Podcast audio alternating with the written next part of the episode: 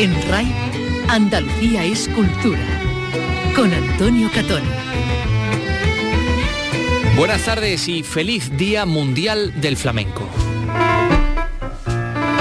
aunque no está de más que nos lo felicite una de las grandes voces del flamenco, la de Eva Yerbabuena. Muchísimas felicidades a todos. Es el arte más grande que tenemos, seña identitaria de nuestro país, o sea que nada, a disfrutar. Escucharemos como la de ella, felicitaciones de la gente del flamenco a lo largo de este programa. Más de 150 actividades van a servir para celebrar eh, esta jornada en la que, bueno, recordamos que el flamenco hace 11 años fue declarado Patrimonio de la Humanidad. Hemos asistido a algunas de estas actividades en la puerta del Parlamento y también al juego de la Oca Flamenca que se ha desarrollado en 10 colegios andaluces, por ejemplo. Luego lo escuchan. Pero hoy en el Festival de Huelva, el director general de Canal Sur ha entregado el premio al mejor cineasta de Andalucía a Paco Ortiz y, bueno, pues el, el, director de Algo Salvaje ha pedido a la gente del cine de nuestra tierra que siga creando porque el cine andaluz dice está de moda. Creo que tenemos ya todo, todo lo que hay que tener. Tenemos los medios, tenemos los técnicos, tenemos las personas, tenemos los espacios, los lugares, las localizaciones. Lo único que nos falta es creérnoslo.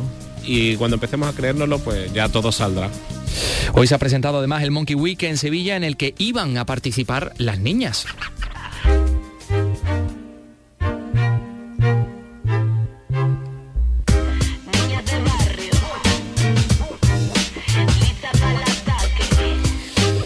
Niñas que decían que si no te gusta lo que hacemos te metemos una piña. Carlos López, vuelven. Efectivamente, sí, vuelven y vuelven con lo que será su próximo disco en el que además van a contar con colaboraciones sustanciosas que no vamos a desvelar de momento para escucharlo después en el reportaje ah, si te parece. Que listo, no me puedes adelantar nada aquí en la portadilla. Eh, es una persona interesante. Bueno, es una persona interesante. Oye, ¿iban a actuar en la cárcel? Efectivamente, pero ya no van a poder actuar porque ha habido un brote de COVID en el centro penitenciario, así que nada. Pero sí la vamos a ver en breve. ¿eh? Más música vamos a tener en este programa porque viene a visitarnos Ivo Blanek, eh, el cantante que está trabajando en un espectáculo que fusiona música y literatura. Eh, tiene que ver ese espectáculo con la estancia en Nueva York de García Lorca y con las canciones populares que grabó con la argentinita y a las que él le va a dar nuevos aires. En un mes comienzan las obras en las Reales Atarazanas de Sevilla tras décadas de abandono y después de que hoy mismo se haya aprobado la licencia de obras. Y les acercamos a las primeras jornadas sobre barroco, sobre patrimonio barroco que se están desarrollando en Córdoba. De todo esto en este programa que realiza Ángel Rodríguez, produce Ray Angosto.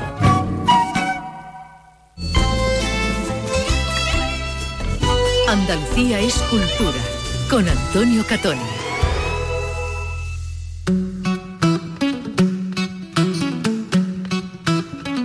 16 de noviembre, Día Mundial del Flamenco en RAI, Radio Andalucía Información.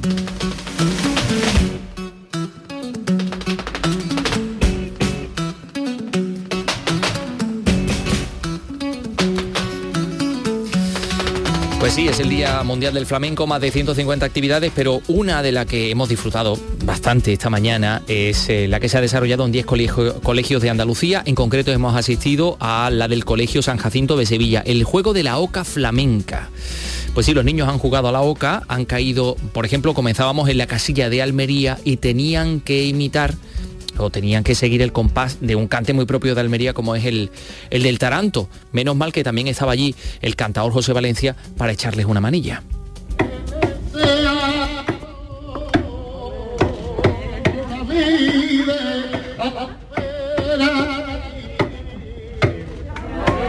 Bueno, pues ha sido José Valencia, el cantador que ha eh, echado una mano a este chico a, hacer eh, el compás de Taranto. Estamos jugando al juego de la oca en este día del flamenco de Andalucía. Es un tablero en el que los niños de este colegio, del colegio de San Jacinto de Triana, hace un poquito de frío, es cierto, así que están calentando un poquito, caen en una casilla. Y aquí está explicándolo. Si hay un tomate grande y un tomate chico, ¿quién es? Vamos a ver, esto es un jeroglífico, aquí hay un tomate grande y un tomate chico. ¿Quiénes pueden ser? Eso... ¿Quién puede ser? A ver, dilo. Muy bien, Bueno, pues sí, ha acertado, eh, se trata de tomatito. Aquí es Cristóbal Ortega, el director del Instituto Andaluz del Flamenco, el que está explicando las reglas. Y ahora nos va a leer una anécdota sobre tomatito. Es un guitarrista almeriense que aporta a la guitarra un toque muy personal y peculiar. El swing, tan característico de Tomatito, es una evolución de su herencia familiar y de las influencias de grandes maestros como Paco de Lucía. Bueno, pues eh, hay provincias y hay jeroglíficos y hay instrumentos. Vamos a seguir. El 3. Aquí la niña va a escuchar un sonido en la casilla.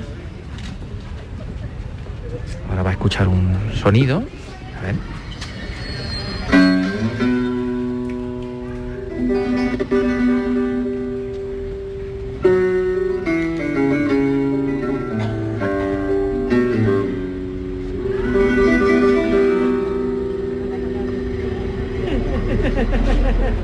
Y tiene que simular el sonido de la guitarra. Muy bien. Bueno, lo que ha hecho es eh, gesticular. Seguimos jugando, han tirado el dado y le toca el 2. Pero vamos a irnos, por ejemplo, al 4, que viene como flamenca. Bueno, el 4 es la casilla de Cádiz. Aquí hay una niña que viene guapísima, vestida con su traje de baile. De flamenco en flamenco, con, con mucho compás. Bueno, claro que es de flamenco en flamenco con mucho compás. Pues ahora vamos a escuchar un sonido que es el de Cádiz.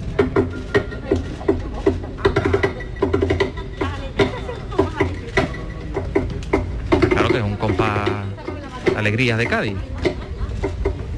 Y ella lo que está haciendo es ejecutar ese mismo compás con sus palmas. Entonces tiene que, que hacer el compás y por tanto Por aquí hay una serie de flamencos que le están echando una mano.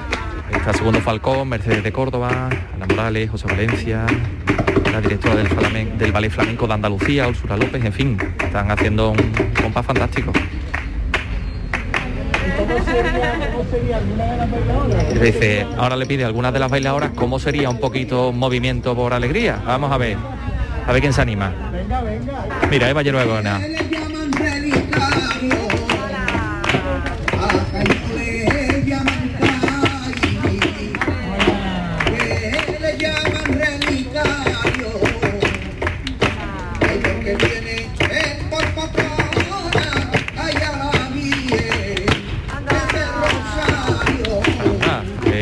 Esta Eva Yerbabuena, que se ha hecho ahí su paso por, por alegría, ha estado precioso.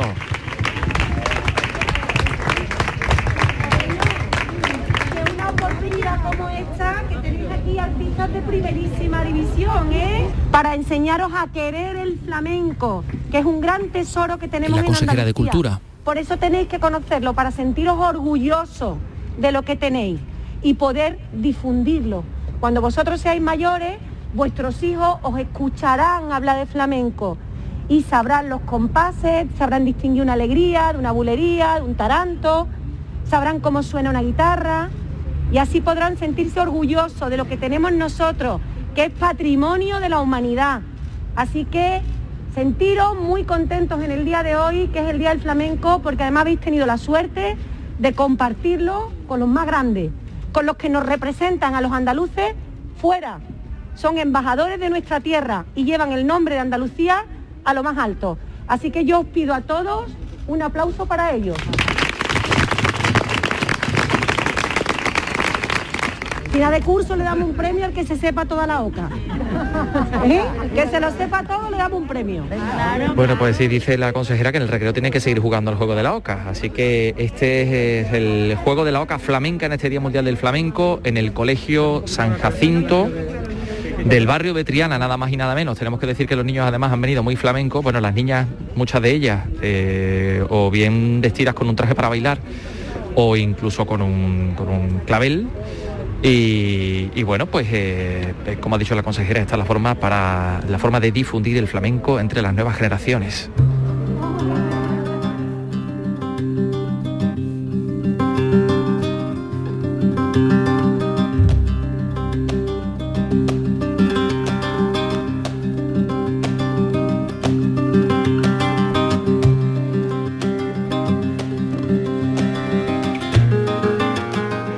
¿Qué les ha parecido esto del juego de la oca flamenca? Vamos a hablar con ellos. Muy buenas, ¿tú cómo te llamas? Yo, Iván, ¿y usted? Iván, ¿tú has jugado a la oca flamenca? Sí, aquí estoy. ¿Qué tal te ha ido? Cuéntame cómo es este juego. Pues es un juego de, de flamenco es muy parecido a la OCA, solo que relacionado con el flamenco y tienes que ir respondiendo cosas y de vez en cuando toca palmas y Bien, bien, bien. eh, ¿A cosas de ese estilo. ¿Os gusta el flamenco vosotros? Sí, sí, sí. ¿Y eso, ¿Y eso por qué? ¿Por qué os gusta el flamenco? A ver. Eh, no sé, porque veo bailando a mi familia y me gusta mucho. Ah, ¿y a ti? Y es divertido. ¿Que me quería hablar alguien por aquí? Que- A ver, Yo no- ¿tú qué- ¿por qué te gusta a ti el flamenco? Pues porque mm, es de aquí, además es muy bonito, muy autóctono. y suena bien. Muy autóctono. Y a ver, ¿y a ti por qué te gusta el flamenco? A mí me gusta porque es un tipo de arte, o sea, es una expresión de nuestra cultura. De aquí. Eh, es que eso es lo que iba a decir yo. Eso es lo que iba a decir yo. A mí me gusta el flamenco porque es muy bonito y, le- y lo baila mucha gente me encanta. Además, eh, además también que nuestros padres y nuestros abuelos nos la han inculcado desde chiquititos. Porque además todos sois de Triana, ¿no? Que es un barrio muy flamenco. Claro, que eso es lógico también. Bueno, pues nada, disfrutad mucho del juego de la oca.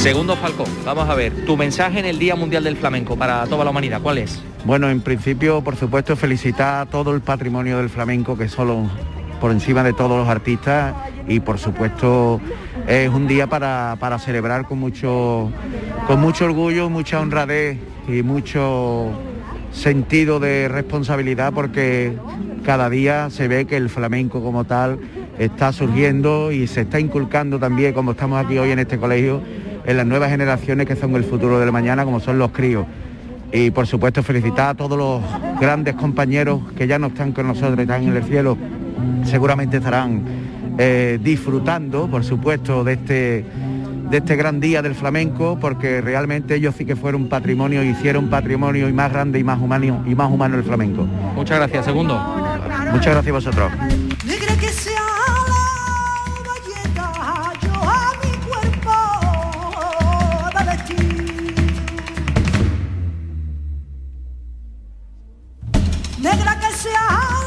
Actividades, como decimos, en toda Andalucía. En el día de mañana comenzará el Congreso de Educación y Flamenco en Granada. En el Parlamento de Andalucía también ha habido un acto en torno al flamenco. Los jardines exteriores del Hospital de las Cinco Llagas han albergado unas, unas clases impartidas por los alumnos y creo que profesores también de la Fundación Cristina Jeren. La propia. Cristina estaba allí, ¿no, Y la Carlos? propia Cristina también estaba allí. ¿eh? Son clases a las que ha asistido la presidenta del Parlamento de Andalucía, Marta Bosquet, junto a la consejera de Cultura, Patricia del Pozo, que ha tenido una mañana súper movida. Sí, sí, no ha parado.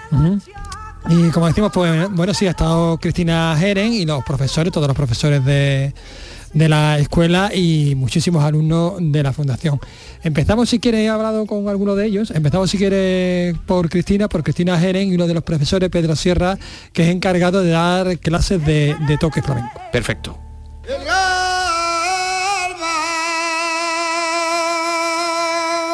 Bueno, un día muy especial este día del flamenco. Desde luego, y menos mal que hace buen tiempo y que podemos hacer esto delante del Parlamento, que es su sitio. Porque eh, hay que llevar el, el flamenco a la institución. ¿Usted cree que, que es necesario? Absolutamente, sí, sí, sí, tiene, todo el mundo tiene que colaborar y, y disfrutar sobre todo.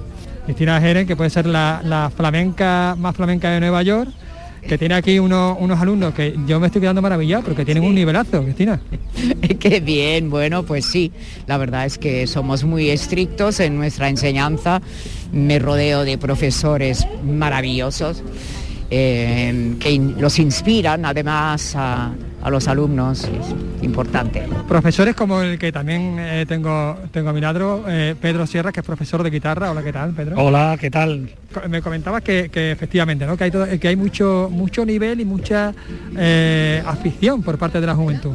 Muchísima afición y lo bueno que tiene la- nuestra escuela es que queremos enseñar verdad, porque eso es muy importante, no queremos enseñarles a que después puedan, puedan defenderse en la vida real, que sean verdaderos guitarristas, sean verdaderos cantadores y verdaderos bailadores y bailadoras. Claro, porque está muy bien enseñar, pero que después eh, uno tiene que comer y tiene que pagar la hipoteca y esas cosas. ¿eh? Después se tiene que enfrentar a la realidad.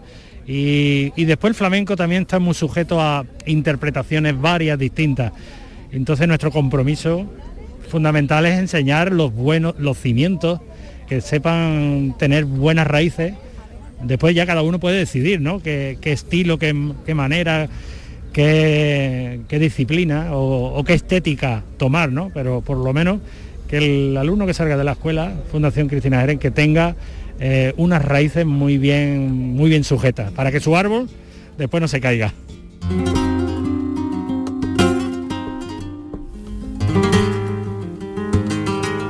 Y vamos a escuchar también algunos alumnos de, en concreto de Cante, ¿no? En concreto de Cante, ha hablado de, alumnos, bueno, pues vamos a escucharlo.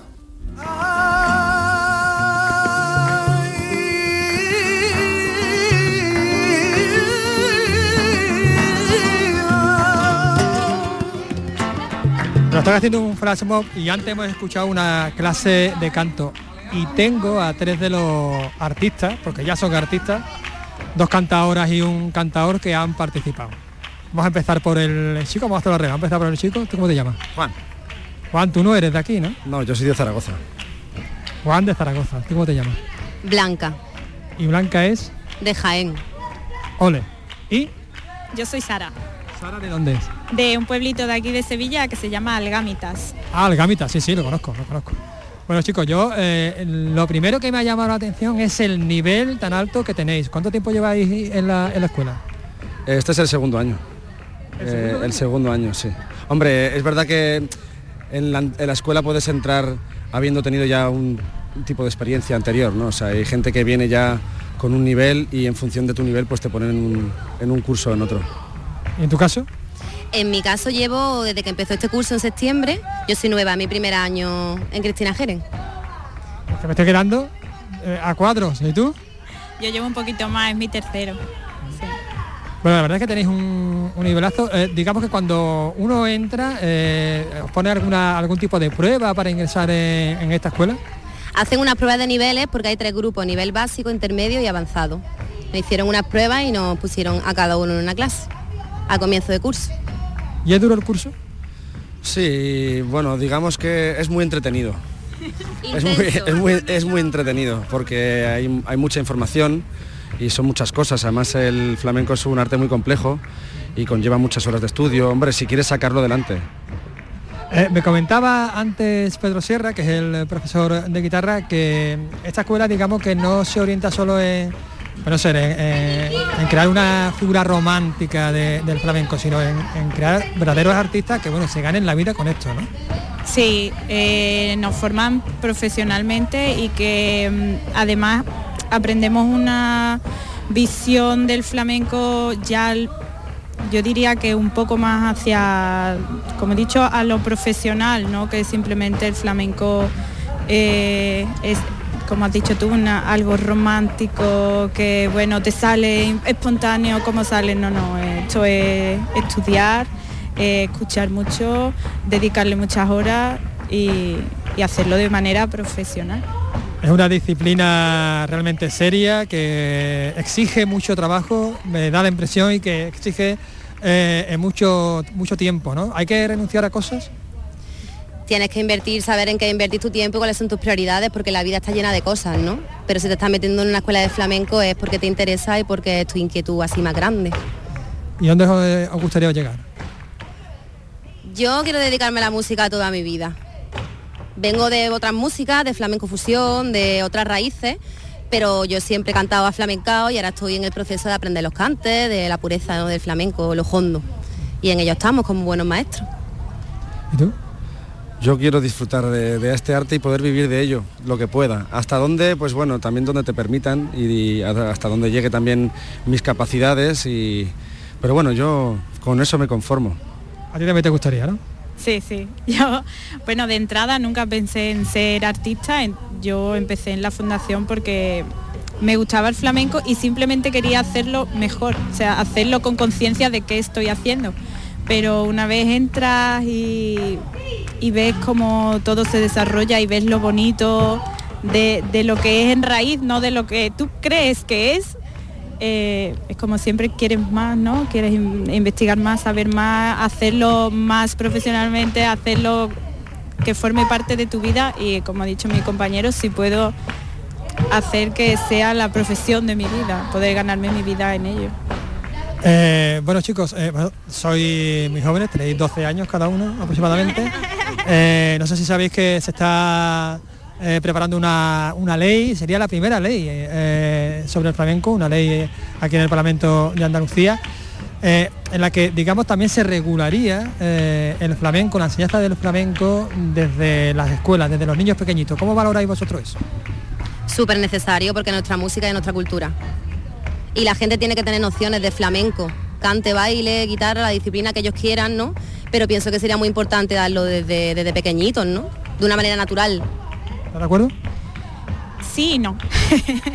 Porque a lo mejor todo el mundo no tiene dotes para la música y puede ser un poco frustrante intentar que los niños sean o cantadores o mm, guitarristas, ¿no? Pero creo que sí a un nivel al menos teórico de, de cambiar un poco la conciencia de los andaluces de lo que es el flamenco, porque creo que sigue habiendo un poco de tabúes y prejuicios en torno a la figura del flamenco. Yo creo que va por ahí, fíjate, por, el hecho de derribar esos muros, esos tabúes, ¿no? Ese oscurantismo, ¿no? Yo opino que cualquier aportación que se pueda hacer en educación a la sociedad, independientemente de cuál sea la finalidad, al final nos va a ayudar a ser mejores personas quizá, ¿no? Porque al final la cultura parece una tontería, ¿no? Parece algo que sea como eh, mm, secundario. Pero al final la gente que se forma, que se interesa por, por cómo eran y son las cosas, eh, y especialmente dentro del arte, al final también te enriquece como persona. Por supuesto que sí. La, la cultura no- nos enriquece, estamos los cuatro de acuerdo. Y yo es que no lo puedo evitar. No sé si. Pero bueno, ¿me podríais echar un cantecito? Burbulería. ¿Burbulería? Además llevamos en las palmas. Te regalo un pañuelo. Te regalo un pañuelo. Se lo tenía yo del aire que te arborotaba el pelo. Se lo tenía yo del aire que te arborotaba el pelo. Te voy a hacer un vestido.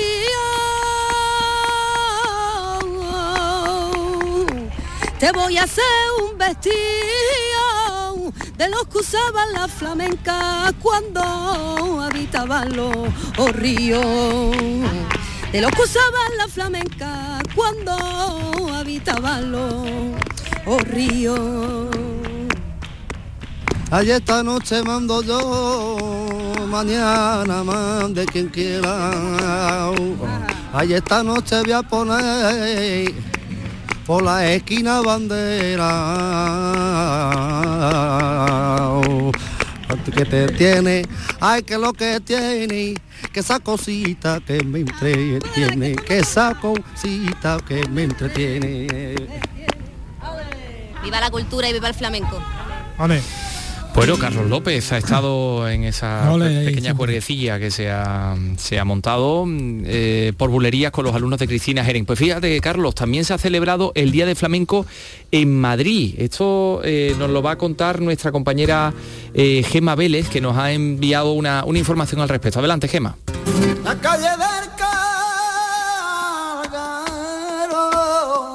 Flamenco es la mejor marca España porque su pasión conquista los corazones de todo el mundo. Por eso artistas, políticos y empresarios le han dado su apoyo en su Día Internacional. Decía el delegado de la Junta en Madrid, Vicente Azpitarte, que hay que proteger este arte, esta cultura tan nuestra y tan universal, con, por ejemplo, la primera ley del flamenco. La Junta de Andalucía de esta forma se convertirá en la primera administración en aprobar tan importante marco legislativo, no solo por establecer un desarrollo, sino también para promover el flamenco desde un punto de vista académico. Los tablas flamencos de España han pedido apoyo, dan trabajo al 95% de los artistas y muchos de ellos han tenido que cerrar.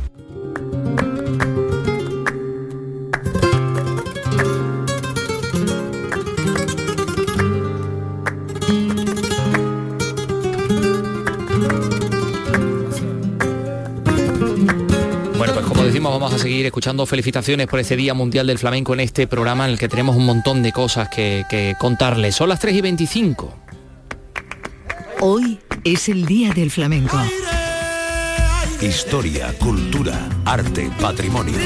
Desde toda Andalucía, hoy te ponemos flamenco. 16 de noviembre. El flamenco es RAI, Radio Andalucía Información. Andalucía es cultura, con Antonio Catoni.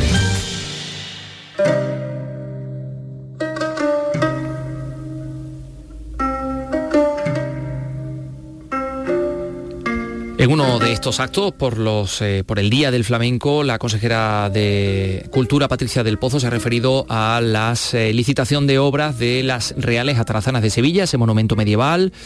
Hoy, en concreto, eh, pues se han licitado esas obras y ella nos ha contado que, bueno, que los trabajos van a comenzar dentro de muy poquito, en un mes. Atarazanas va a ser una realidad porque llevamos trabajando mano con mano con todos, con Caixa, con la Fundación Cajasol, para poder enderezar ese proyecto que llevaba tantísimos años abandonado y este va a ser el año de las atarazanas. Y dentro de poco pues tendremos las obras. Si todo va como debe de ir, yo creo que no debe de tardar más de un mes.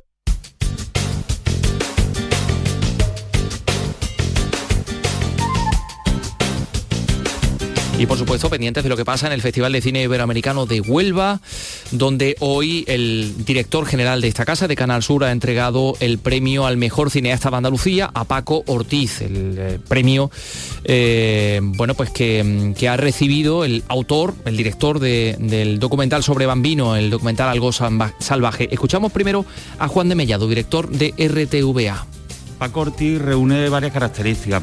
Eh, primero, porque aparte de que es onubense, lo que no deja ser importante en un festival que, se desarrolla en la provincia de Huelva, por su trayectoria. Nosotros creemos mucho en la apuesta por el talento andaluz y Paco ha, trabajado de realizador para programas de Canal Sur, de Televisión Española, de Extremadura, pero su vocación siempre ha sido el cine. Además se ha especializado en el cine documental, en el cine flamenco, en los largos documentales y por su obra se ve el talento que tiene y de hecho él, bueno, yo creo que ha visto cumplir un sueño. Le leí el otro día una entrevista que él decía que él siempre de pequeño le gustaba el cine, que él había vivido las 47 ediciones del Festival de, de, Cine de Huelva y que para él era un sueño que se le entregara este premio en su ciudad y encima que su última obra se estrenara en el Gran Teatro como se pudo ver el otro día. Bueno, y nuestra compañera Vicky Román también ha hablado con, con el galardonado, con Paco Ortiz. Bueno, Paco, pues nada, antes que nada, enhorabuena, felicidades y bueno, pues como has dicho ya antes, el momento de recibir el premio y te hacemos repetir, bueno, ¿qué supone esto para ti, profeta en tu tierra? Bueno, pues, pues esa frase lo dice todo, lo de ser profeta en su tierra, que parece que es un imposible, pues lograrlo es, doblemente satisfacción, ¿no? Así que estoy muy contento de recibir este premio y de recibirlo en mi tierra, en Huelva. Decías antes que bueno, que es el momento de reivindicarnos y también de recuperar nuestra autoestima, ¿no? Sí, creo que el cine andaluz eh, está de moda, podríamos decir. Creo que tenemos ya todo, todo lo que hay que tener. Tenemos los medios, tenemos los técnicos, tenemos las personas, tenemos los espacios, los lugares, localizaciones. Lo único que nos falta es creérnoslo. Y cuando empecemos a creérnoslo, pues ya todo saldrá. Bueno, se lo dedicabas a, tu familia, ¿no? Y a, bueno, y a todos tus compañeros porque decías que era un premio muy compartido, ¿no? Sobre todo con, la parte oscura que no ve este trabajo, mi socio, que es el que hace que estos proyectos salgan adelante, José Carlos de Isla, mi familia, mi familia de mi, mi, hermana, mi hermana, mi, madre, mi padre, que son los que viven también ese día a día, y bueno, por supuesto mi mujer y mis hijos, que son los que notan más mis ausencias cuando tenemos que estar fuera. Pues claro, y con todos los amigos y todas las personas que han participado en los proyectos que hemos hecho, porque al final un pedacito de, todo lo que consigamos es de ellos. Bueno, pues vamos a ver, eh, Vicky Román, ¿qué va a dar de sí el festival en el día de hoy? Buenas tardes. Hola Antonio, ¿qué tal? Bueno, pues hoy además de esa entrega del premio por parte de esta casa al director onovense Paco Ortiz, hemos seguido pendientes de las películas a concurso en esta edición que decía el director general de la RTVA, Juan de Mellado, que era la de la ilusión, por esa vuelta del público a los cines con el 100% del aforo y por esa vuelta también a la presencialidad de los directores, de los intérpretes, bueno, de los artífices en general de las películas que compiten y que se presentan, aunque todavía sean muchos los que no han podido podido acudir personalmente a esta cita y lo tengan que hacer pues en, de modo telemático. Ese es el caso de los directores de la película mexicana El Otro Tom, Rodrigo Pla y Laura Santullo, que se van a conectar vía Zoom al término justo de este programa a las 4 de la tarde. O el caso del cineasta argentino Gabriel Littman, al que le ha fallado la conexión a última hora este mediodía, con lo que nos hemos quedado con las ganas de oírle hablar y explicar eh, detalles de esa película suya, La Estrella Roja, que aborda en forma de falso documental, muy a, lo Woody Allen, la investigación sobre una ficticia espía judía, Leila Selama, de, eh, cazadora de nazis refugiados en Argentina, que hasta habría participado en el secuestro de Eichmann y su entrega a los israelíes. Ya esta tarde se, va a ver, se van a ver las dos películas a concurso que se van a presentar aquí mañana, la dominicana Bantu Mamá y la brasileña Deserto Particular. Y en un rato, a las 5 de la tarde, en la sección Talento Andaluz, se va a proyectar el primer largometraje de la malagueña Macarena Astorga, La Casa del Caracol, un thriller rodado en Málaga y que protagonizan Javier Rey y la sevillana Paz Vega.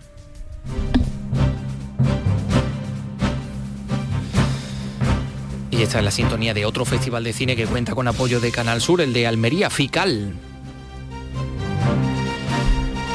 Hoy se ha presentado y hemos conocido que el premio Almería Tierra de Cine se lo va a llevar a Inglen. Eh, ¿Sabes quién es a Inglen? Seguramente Carlos López, uno de los personajes de Juego de Tronos. ¿Ah, Pues fíjate, te, mm, esperaba yo más avispado en este aspecto. No, no, le ha sorprendido. Pues mira, que sepas que se va a llevar el premio Almería Tierra de Cine. Hoy pero en cualquier caso, estás muy flamenco. Escucha a Carlos Juan que se te va, te, te lo va a poner claro él. Premio Almería Tierra de Cine para el actor escocés en la vigésima edición del Festival Internacional de Cine que ha sido presentado durante la mañana de hoy. Este año son 12 películas seleccionadas en el certamen Ópera Prima. Incorpora el certamen nacional de series de televisión y una decena de mesas redondas. Una edición plagada de actividades con cerca de 600 personas vinculadas con el sector que van a pasar por el festival. Lo destacaba el director del evento, Enrique Iznola. Estamos hablando de gente joven que llega con su corto a productores que están haciendo la película número uno en taquilla. Eh, hemos tenido que, tenemos una parrilla que realmente no sé cómo vamos a poder hacer todo lo que queremos hacer eh, en esto. eh. FICAL ha programado tres galas. Canal Sur participa en el festival otorgando el premio RTVA.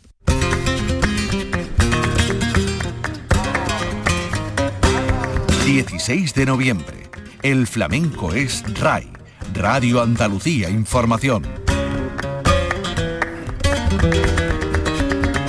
Tu mensaje para la humanidad, para los oyentes de la radio en este Día Mundial del Flamenco. Pues El cantador José Valencia. la música une fronteras, une diferentes pensamientos, porque al final lo- la sensibilidad creo que está eh, en todos los corazones y en, toda- y en todas las almas de todo ser humano viviente. Y sobre todo, bueno, eh, yo como cantador de flamenco voy a exponer que, que- que escuchen flamenco y sobre todo la gente de aquí de la tierra. Andalucía es cultura. En Twitter, arroba escultura RAI.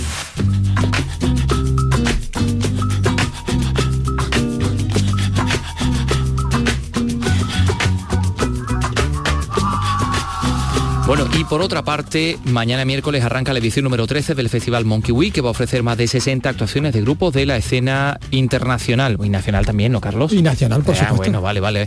Este año como novedad se traslada a la Alameda, mm, perdón, de la Alameda de Hércules, estamos hablando por supuesto de Sevilla, a eh, el Cartuja, Cartuja Center Site, creo que se dice así. Yo digo cite, Bueno, pues Cartuja Center Cite, ya está, si está así escrito, pues porque ya está. todo el mundo, así que... En este espacio, en el Cartuja Center, va a albergar cinco escenarios interiores y uno exterior y totalmente gratuito. Desgraciadamente, como les contábamos, se ha caído la actuación de las niñas en la cárcel porque ha habido un brote de COVID en la cárcel, ¿no? Efectivamente, en el centro Sevilla 1, donde iban a actuar por un, un brote de COVID, bueno, pues no se va a poder realizar esta actuación. No obstante, he podido hablar con ellas. Pero antes, si te parece, vamos a escuchar a Tali, a Tali Carreto, que es responsable del festival, nuestro Tali Carreto, y a Javier Rivera, coordinador de la Agencia Andaluza de Instituciones Culturales de la Junta de Andalucía, y también músico.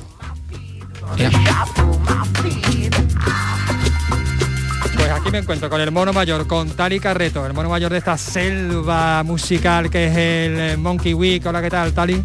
Hola, ¿qué tal? ¿Cómo estáis? Parece que como si hubiésemos hablado, no sé, el viernes quizá. Sí, eh, últimamente hablamos mucho. Mi mujer mm, se lo está preguntando seriamente.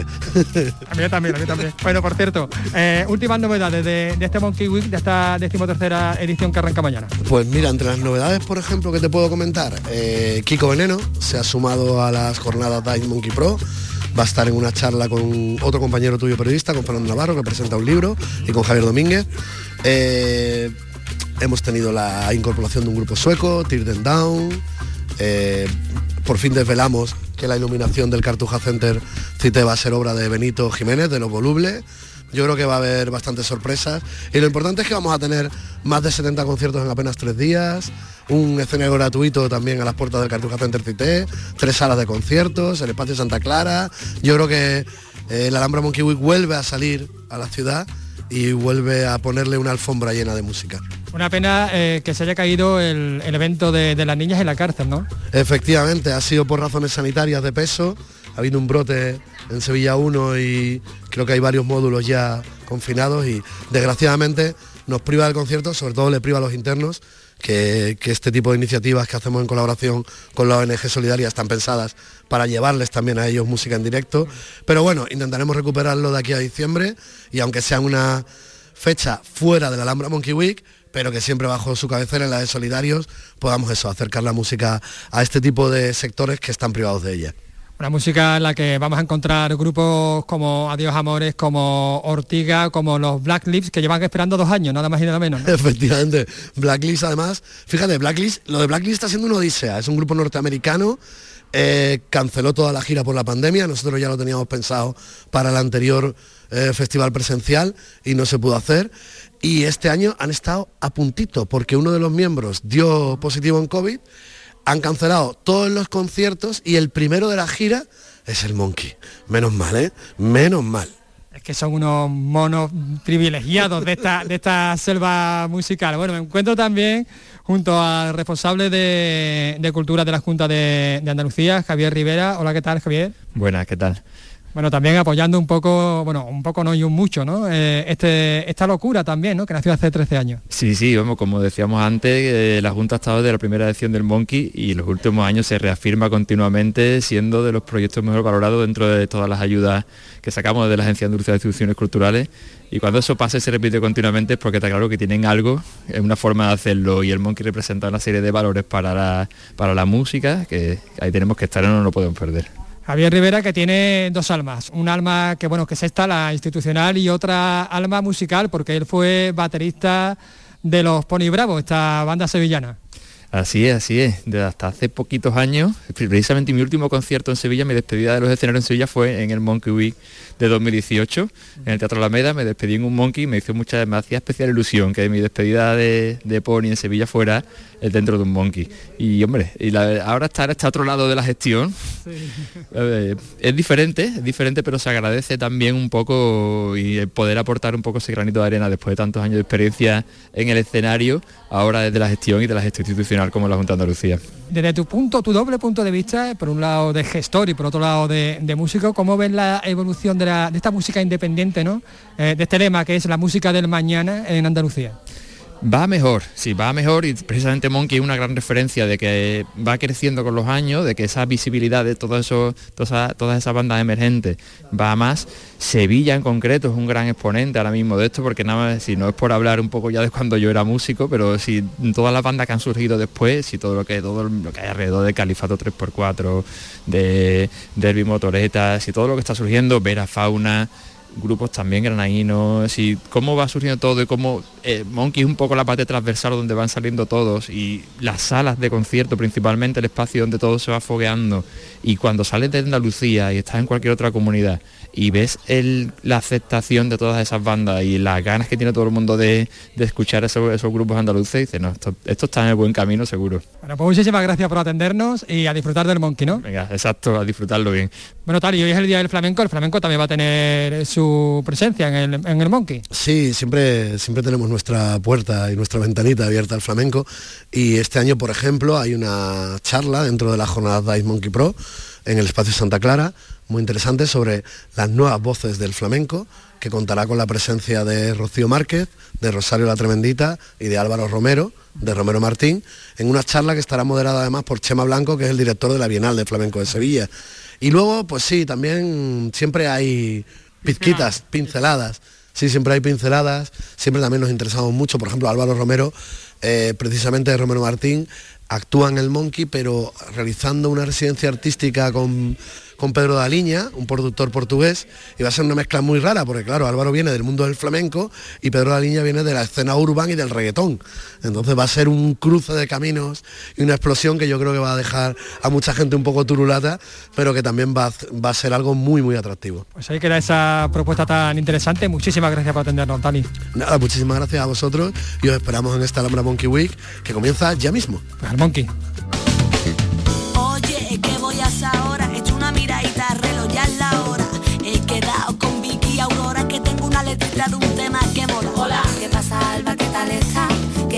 Pero aquí están las niñas que... Las niñas. Tú has podido hablar con... Yo he podido hablar con, las, con las tres, con Vicky, con Alba y con Aurora.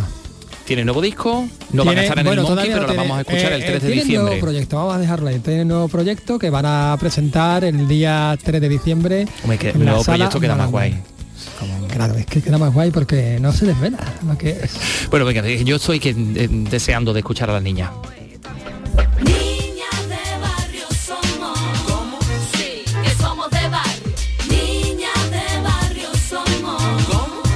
A hablar con los artistas. Esto se trata de hablar con los artistas, pues las tenemos aquí, a, las niñas que vuelven 15 años después. Son Vicky, Aurora y Alba. Hola, ¿qué tal? Hola, Hola. buenos días. ¿Cómo ha surgido esto de volver pues bueno, ha surgido porque tenía que surgir, porque tenía que pasar, porque nosotras teníamos un proyecto y tenemos un proyecto que siempre nos ha ilusionado y, creemos que es bonito, compaginamos bien artísticamente y nada, y nos hemos vuelto a reunir. Ellas iban a actuar mañana en la cárcel, en Sevilla 1, un proyecto solidario, pero bueno, por razones sanitarias, pues al final no, no se va a poder llevar a cabo. Una pena, ¿no, Vicky? Pues sí, la verdad que, estábamos encantadas de que Monkey Week, a través de la ONG Solidario, contara con nosotras para este concierto y bueno, eh, de todos modos no sé si se intentará recuperar de alguna forma y, en todo caso, pues hemos estado aquí en la, rueda de prensa de presentación del Monkey Week y, aprovechar bueno, para, para contaros que, próximamente tenemos un concierto aquí en Sevilla. Bueno, eso lo vamos a preguntar también a Alba para que hablen las tres. Será el día el día 3, ¿no? De diciembre, si no me equivoco, Alba. Sí, sí, sí, sí. Volvemos el día 3 aquí a Sevilla, después de todo este tiempo, y mm, en la sala Malandar, y creo que, bueno, la gente está emocionada, nosotros estamos, eh, yo creo que aparte de emocionadas estamos, bueno, y nerviosas también, pero estamos mm, encantadas, ¿no? Para mí es como casi un sueño, o sea que con muchas ganas, con todas las ganas del mundo. ¿Un reencuentro esperado, Aurora? Sí, yo creo que es un, un encuentro que esperaba muchísima gente, de nuestro público sobre todo, y que nosotras pues estamos, es una labor es una labor para nosotras eh, encontrarnos y encontrarnos con nuestro público y ojalá hagamos un público también nuevo, que de hecho creo que ya lo estamos haciendo, porque este verano en algunos conciertos como han sido al aire libre han venido niños nuevos y les ha encantado nuestras canciones, con lo cual pienso que es que mm, esto no se acaba, las niñas es eh, eterno y permanente. Y nada, el 3 de diciembre en Sala Malandar, Canal Sur, estáis invitados, ¿eh? es a las 10 y media, eh, las entradas están ya que, vuelan porque Sala Malandar tiene un aforo un poco limitado de 200 pocas personas, así que bueno, con todo va a estar muy bonito, va a estar eh, en consonancia, en armonía, vamos a cumplir todo nuestras distancias, nuestras mascarillas para que estemos todos cómodos. Nosotras nos vamos a llevar mascarilla para que nos veáis plenas, nuestras caritas y todo. Y, y os invitamos a todos los sevillanos y todos los andaluces que se quieran acercar. Para todos los sevillanos y todos los andaluces, seguro que sí. ¿Y ¿Esto se puede convertir en algún momento en algún disco? Pues mira, ahora mismo estamos recuperando el repertorio que teníamos, que el- nuestro segundo disco, Sabia Negra, por ejemplo, pues no llegó a tener todo el rodaje que nos hubiera gustado.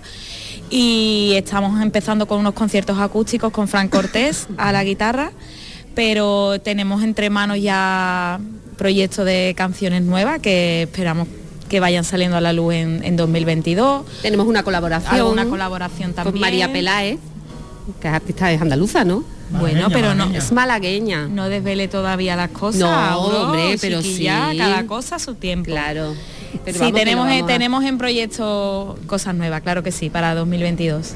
Bueno, eh, se ha desvelado en Andalucía Escultura, así que estupendamente desvelado. Y ya para terminar, ¿me podéis echar un cantecito, chicas? Claro, no- siempre. Unas niñas de barrio. ¿De barrio? Vale. Un, dos, tres y...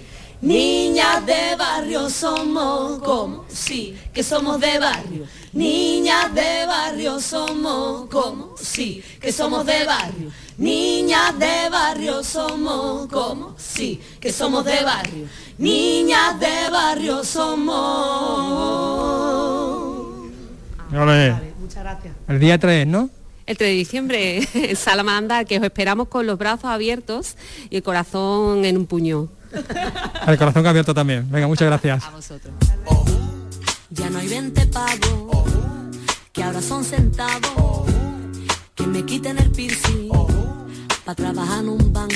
La lo, la ley, el lola y lo leo. Oye, qué apañadas, ¿no? Son las niñas. Son ¿no? encantadoras las tres. Sí, se han Sí. marcado ahí un cante fantástico. Digo. Bueno, eh, querido Carlos, ¿tú sabes que hoy es el Día Mundial del Flamenco? Hoy es el Día del Flamenco. Historia, cultura, arte, patrimonio. Desde toda Andalucía, hoy te ponemos flamenco.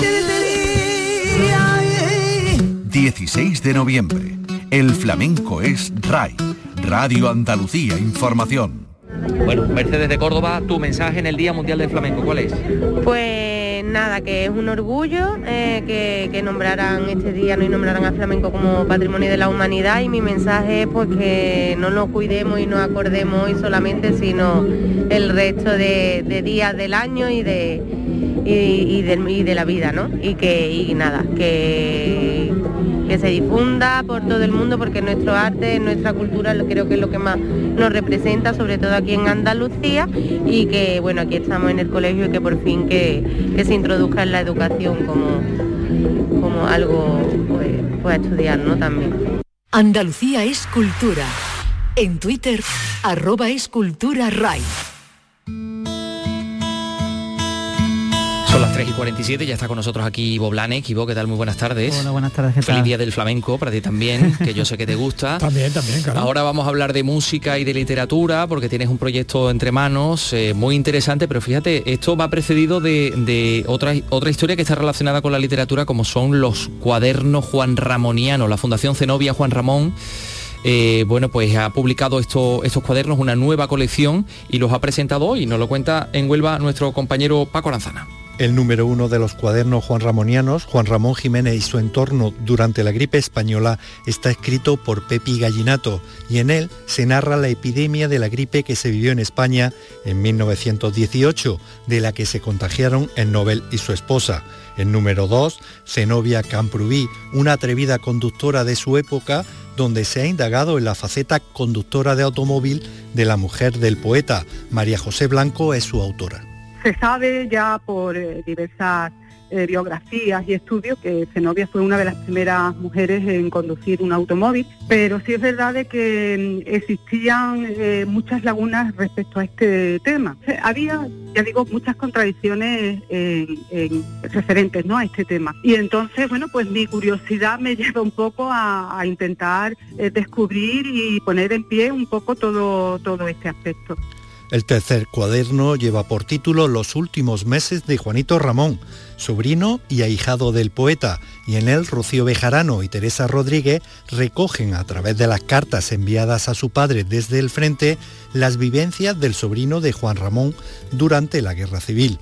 Desde la creación de la Casa Museo y la Fundación Zenobia Juan Ramón Jiménez, se ha creado hasta cinco colecciones distintas a lo largo de su historia de 1996 al 2001, con cuatro números publicados. En RAI, Andalucía es cultura. Viva Sevilla, viva Sevilla. Viva Sevilla, lleva las sevillanas en la mantilla un letrero que dice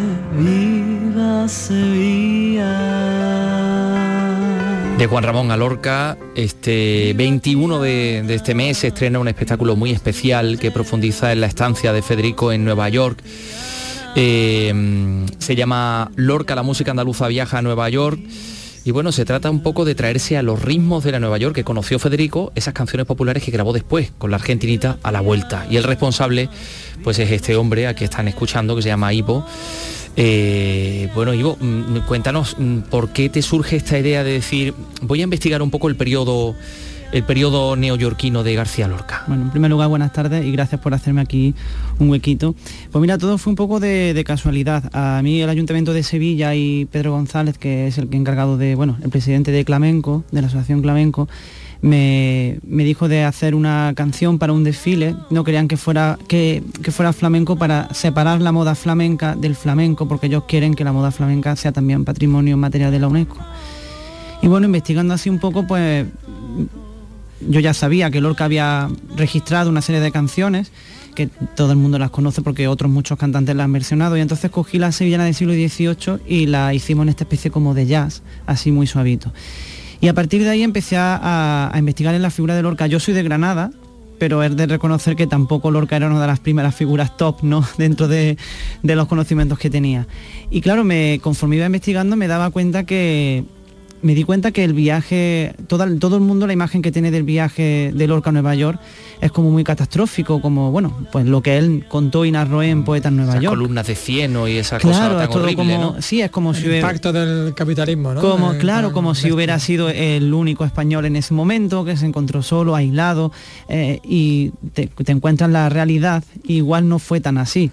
Eh, su principal biógrafo, que es Ian Gibson, eh, se dedicó durante mucho tiempo a recoger eh, informaciones, ver los pasos que Lorca había hecho en- durante su estancia en, en Estados Unidos, porque además de Nueva York, estuvo en Vermont, estuvo también visitando las orillas del Valle Hudson, también al lado del, del río poemas, de hecho, dedicados a, a la soledad de Vermont. y todo eso lo hizo antes del Jueves Negro, del crash del 29, que Lorca le pilló allí, fue el 29 de octubre del 29, y a Lorca le pilló allí, de hecho le pilló volviendo de Vermont.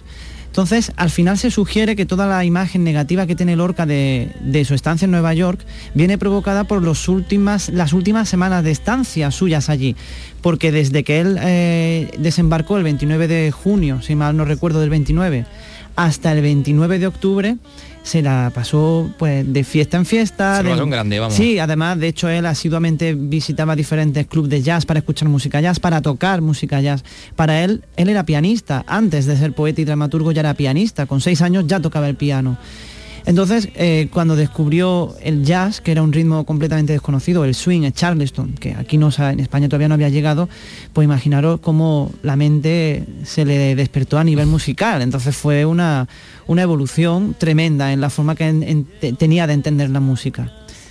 Llega el crash del 29 y Lorca cambia por completo y se vuelve pues como si está reflejado en el poemario que después escribió.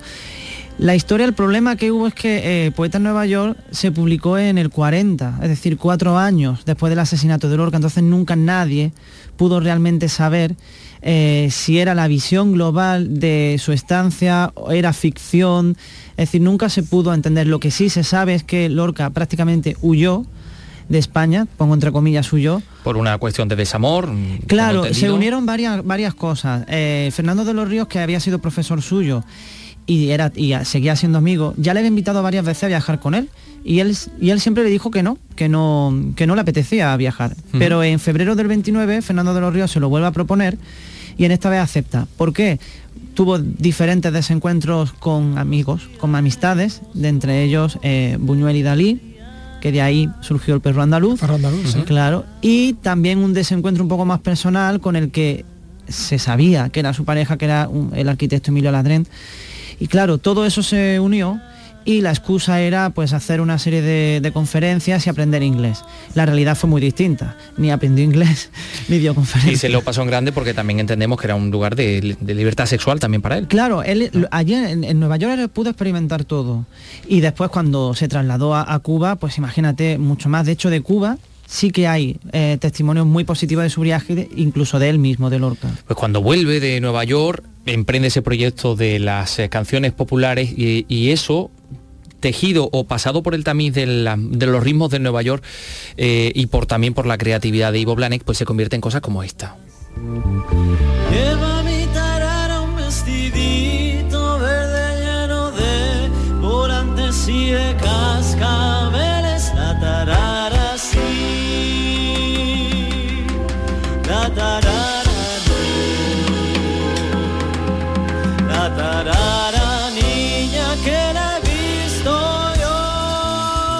Nueva York cambia para siempre a García Lorca. Cambia para siempre. Otro de los motivos por los que él también decidió ir a, Nueva York, a él, Dalí, por ejemplo, le llamaba el, poeta costumbrista y el escritor de los gitanos. Porque bueno, venía de publicar romances gitanos. Bueno, pues claro, en una, serie. Claro, eh, era, estaba guay, ¿no? Etiquetar. Y entonces Lorca quería eh, alejarse de esa etiqueta que le había puesto él, que ya era su enemigo Dalí, y buscaba ser un poquito más vanguardista en, en Nueva York. Claro, se encontró lo que se encontró y cuando volvió a España pues decidió eh, casi hacer lo contrario.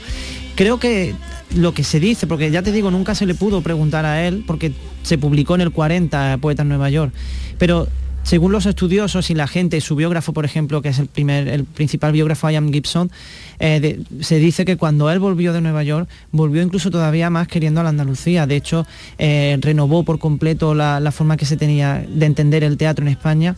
Y ahí fue cuando empieza a recopilar esas canciones andaluzas populares, como la tarara que estamos escuchando, como la sevillana del siglo XVIII o como las tres hojas, por ejemplo, que fue un descubrimiento que hizo en el Fargue eh, cuando Manuel de Falla estaba visitando a Lorca. De hecho, hay una anécdota cuando él encontró, él estaba de paseo en el Fargue, que es una población pequeñita cerca de Granada, escuchó una lavandera cantar esa canción, se fue corriendo a su casa, la traspasó al piano y Manuel de Falla no se creía que fuera una canción popular, pensaba que de hecho Lorca la había compuesto, pero Lorca no era compositor de música, él reproducía, era magnífico intérprete, pero no era compositor.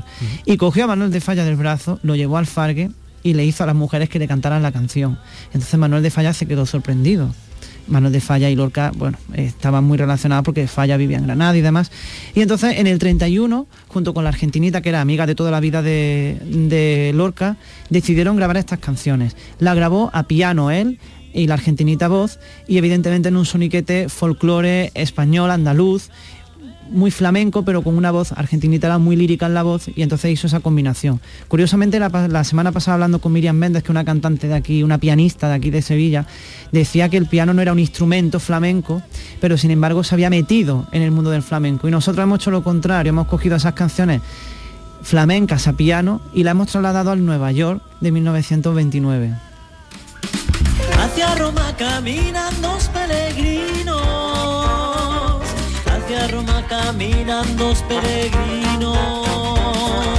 A que los case el papa, mamita, porque son primos, niña bonita, porque son primos, niña.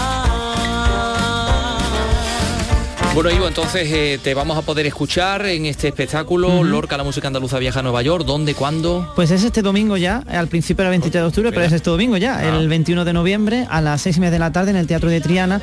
No es un concierto como tal, es un concierto teatralizado porque además de traducir las canciones, rearmonizarlas a swing, jazz y charleston, que eran los ritmos de 1929, lo que hacemos también es usarlas como si fueran la banda sonora original de los principales acontecimientos que Lorca vivió en Nueva York. Es decir, nos hacemos eh, como si estuviéramos en el club eh, Smalls Paradise, que lo frecuentaba un montón Federico García Lorca, en esos paseos que se daba por la ciudad y por supuesto el crash del 29, que fue lo que a él le supuso ese tormento sobre Nueva York.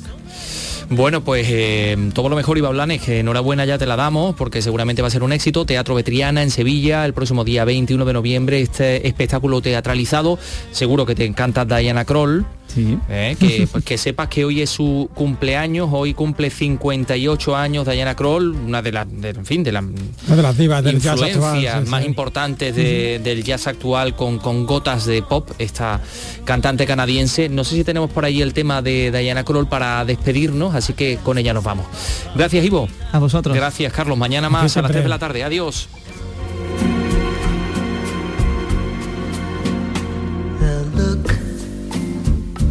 Of love is in your eyes.